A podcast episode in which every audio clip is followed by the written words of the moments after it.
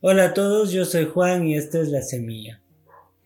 Hermana Betty, el otro día este, estudiando un poco de portugués me encontré con una frase, ¿no? Y que no supe qué era, ¿no? Que esta frase es este, abandonar un barco, dice, ¿no? Que yo me imagino que es como un capitán que se va de su barco, algo así, ¿no? No, no es así. Esa frase es muy común en Brasil Ujú. y significa eh, desistir de una situación difícil. Desistir. es como aquí, em, por ejemplo, es, es, em, dar un paso al costado, también significa Exactamente. mismo, ¿no? Salir de, de algo que se está haciendo. Eh, entonces esto es una expresión que no se puede tomar literalmente, ¿no? Es, No, es como que aquí también se usa mucho el decir que alguien estiró la pata, ¿no? No es que está haciendo ejercicio, sino que se murió también, ¿no? Ajá, Mm. que es así. y en portugués también tiene, tiene una expresión parecida. Significa, o decimos, abotoar o paletó, que significa morir, También. que la persona mur- murió. Ahí, Entonces, yo creo que en todo idioma hay este tipo de Sí. expresiones que no se pueden tomar literalmente. ¿no? En la Biblia, También hay en la Biblia ese sí. Como por ejemplo tenemos la historia de Pedro. ¿no? Mm, Que Jesús le dijo que antes que el gallo cante, ujú, tres veces él le negaría. Y muchos piensan que eso es, un- es otra cosa, ¿no? Que realmente era un gallo. Que entonces este no era un gallo el que cantaba. No, no era un ave.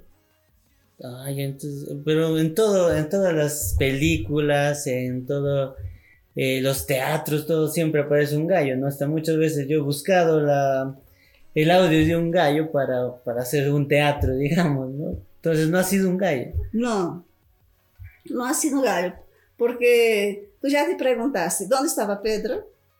Claro, estaba dentro de Jerusalén, ¿no? Estaba- Sí, estaba dentro de la casa del sumo sacerdote, del sumo sacerdote. ahí está. Y había una ley, Ujú. o sea, la Mishnah proibía criar gallos y gallinas dentro de Jerusalén, porque consideraban la gallina inmunda, porque ella es un poco sucia, ¿no? Donde llega hace sus cosas. Y la, le- la Mishnah prohibía, Entonces, porque- eh, en esos lugares no habían gallos. no, habían habían gallinas. gallos. Estaba proibido terminantemente que criar gallos e gallinas em Jerusalém, porque Jerusalém, para os judios, era uma cidade santa, porque teni- eles tinham que cuidar da pureza de Jerusalém. Mm. E não era um, um gallo. Entonces, no había manera de que cante un gallo ahí, entonces. Não, jamás. Entonces, ¿qué era lo que sonó ahí o, o está mal la- interpretar, traducir la Biblia? ¿Cómo es? Não, não é que está mal traduzida a Bíblia. Ujú. é que muitas pessoas não entendem muito do grego e muitas vezes também del, da cultura em que foi escrita a Bíblia. E para entender todo isso, eh, nós temos que saber como estava dividida a noite, ou como dividiam os judios a noite e os Uhum. romanos antes de Cristo e depois de Cristo. Mm, Yo recordaba que la noche estaba dividida en vigilias. ¿eh? Sim, exatamente. Uhum. Ah, antes de Cristo, os judios dividiam a noite em três vigílias, cada vigília de quatro horas. Ujú, A primeira vigília começava às 18 horas e terminava às 22 horas. ujú, E era chamada princípio de las vigílias. ujú. A segunda vigília começava às 22 horas e terminava às 2 horas da manhã. E era conhecida ou chamada vigília de la medianoite. E a terceira vigília começava às 2 da manhã e terminava às 6 da manhã. E era chamada vigília de la manhã. Ujú. Entonces allí eran tres vigilias. Três vigílias. Ajá. Solo que quando es- eh, os romanos conquistaram Israel e como os romanos dividiu a noite diferente, Ujú. eles estabeleceram essa norma, essa regra em Jerusalém ou em Israel.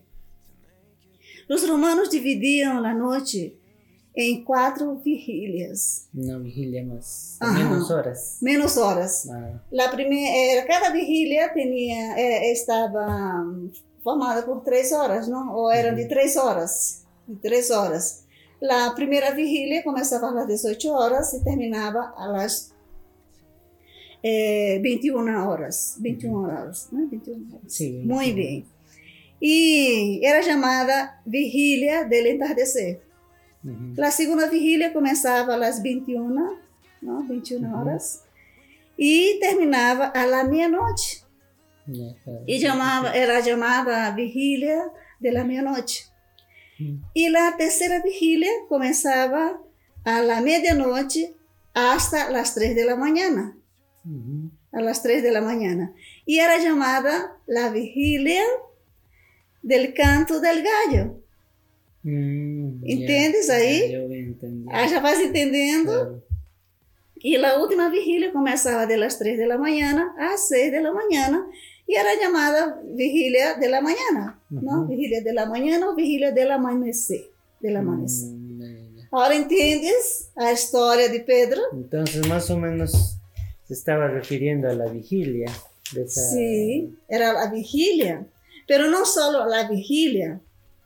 O que sucedia era que cada vigília que começava e terminava era anunciada por um soldado romano.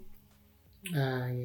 por um soldado romano e ele tocava uma trompeta. Y entonces terminaba una vigilia y el soldado romano tocaba una trompeta, Ajá. anunciando que ya. había Exatamente, era um câmbio de guarda. Por exemplo, em las empresas hoje, ou em los colégios, quando Uhum. termina a classe, que suena? Una alarma, ¿no? Uma alarma Ujú. indicando. Ujú. que está terminando a classe ou está começando a classe. Ujú. Claro. Entendes? Era mais ou menos isso.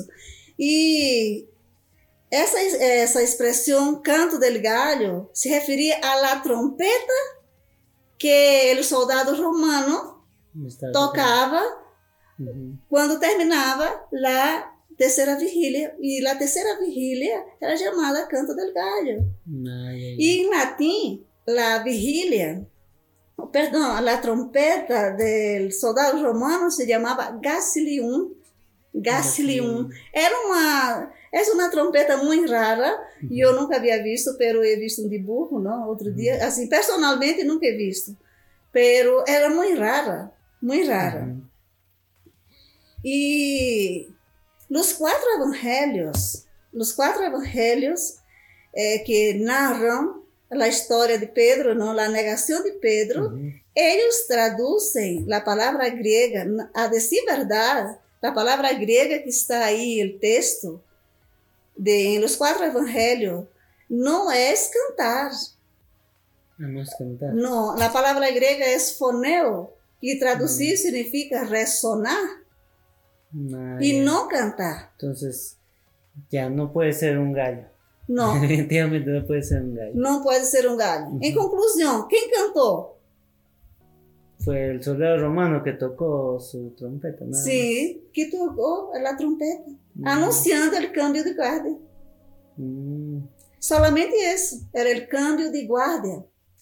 Então, Jesus estava dizendo para Pedro a que horas ele ia, ia negar a Jesus, a última vez que ia negar, porque ele começou a história da negação. Pedro começou à meia-noite. ujú, y terminó la tercera vigilia. É, justamente em la Sim. terceira vigília, que era às três da La manhã, vigilia del, del canto del gallo, ¿no? del canto del gallo. Ah, ya. E Jesus está dizendo, Pedro, tu vais terminar, de, tu me vas a negar. E a última negação será quando o soldado romano toque a trompeta para cambiar a guardia.